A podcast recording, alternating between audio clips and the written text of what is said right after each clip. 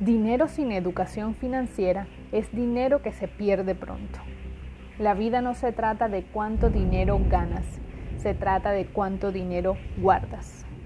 Bienvenidos a Finanzas Cotidianas, donde día a día formamos profesionales en el manejo de su dinero. Mi nombre es Melissa Yepes y te doy la bienvenida, así que ponte cómodo porque comenzamos.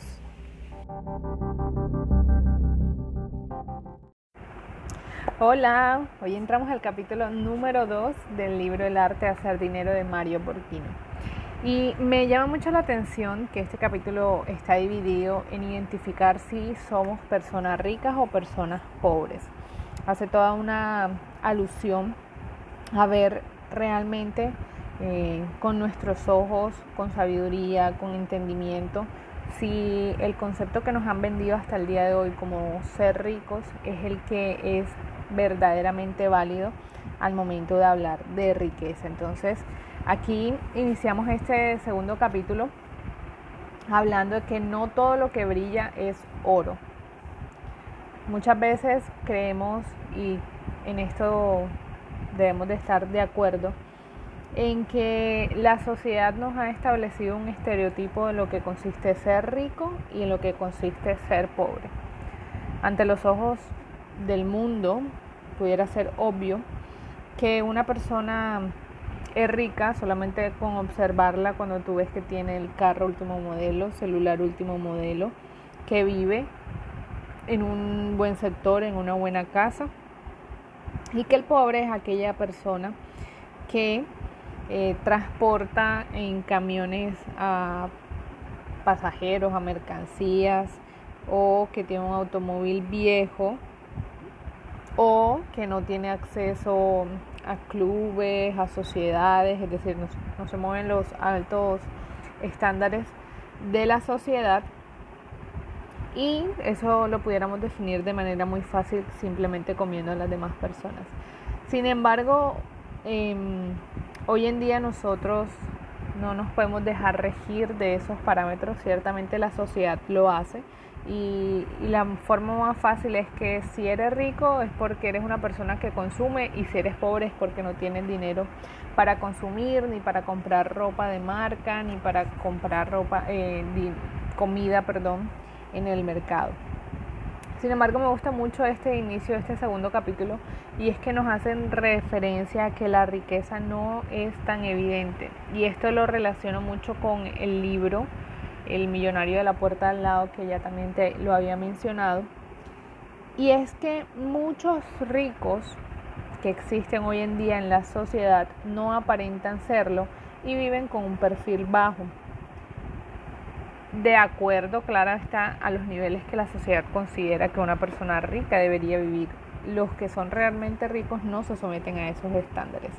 Por el contrario, su riqueza no está determinada por cómo luzcan o por observar a esa persona, sino lo que esa persona hace con su dinero.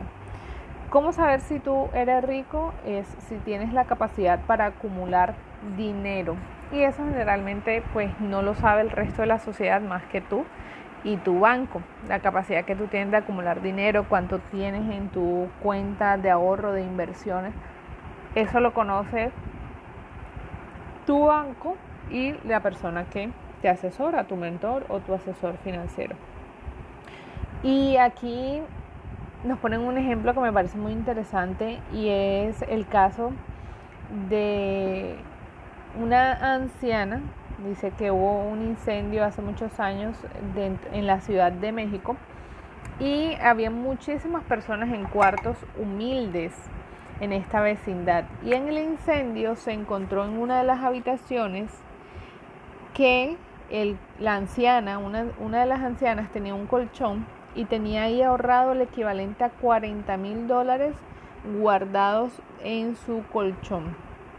Así que nos ponen a esta anciana como la verdadera muestra de que la capacidad de ahorro no depende de lo que ganas, sino de lo que guardas ella tenía ahí su dinero y, es muy cierto que muchas personas utilizan el colchón como su, como su, eh, valga la redundancia, colchón financiero, como su cuenta de banco y simplemente lo tienen ahí, sobre todo personas mayores.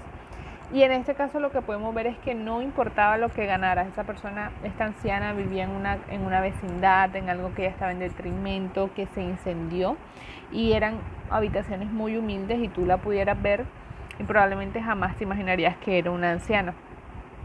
Pero al ver el dinero que había acumulado, que era equivalente a 40 mil dólares, pues esta anciana ya no se iba a ver solamente como una anciana pobre, sino como una anciana millonaria, una anciana rica, por lo menos que, que tenía la capacidad de eh, tener riqueza a esas alturas de su vida. Entonces, a muchos realmente de los que nosotros consideramos como ricos en nuestra sociedad, la realidad es que los bancos no le, no le prestarían ni un solo centavo porque es más lo que deben que lo que tienen en sus cuentas bancarias. Y eso yo lo he visto mucho suceder en partidos de televisión.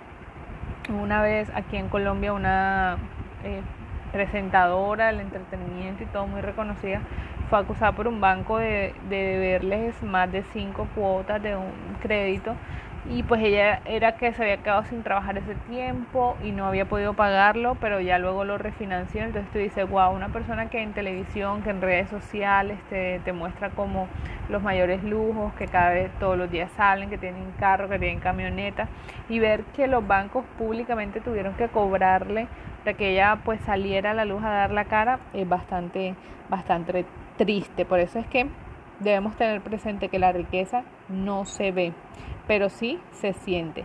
Se siente la tranquilidad de tener un respaldo para construir tu seguridad financiera y la libertad de vivir como quieres. Por eso es que la gente que piensa como rico entiende que es más importante ser económicamente independiente que estar mostrando siempre eh, nuestra fortuna para ser aceptado o reconocido y jamás, jamás, jamás pondría en juego su seguridad financiera en favor de su imagen pública.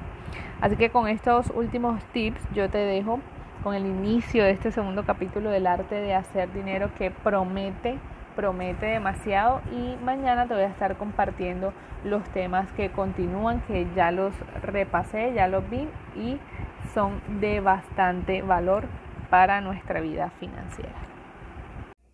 De todas formas, si tienes alguna duda, recuerda que puedes encontrarme en Instagram como arroba finanzas cotidianas y enviarme tu pregunta en un mensaje directo. Como siempre, un placer compartir contigo y muchas gracias por acompañarme del otro lado. Nos escuchamos mañana con más información cotidiana para transformar tus finanzas. Hasta entonces y feliz resto de día.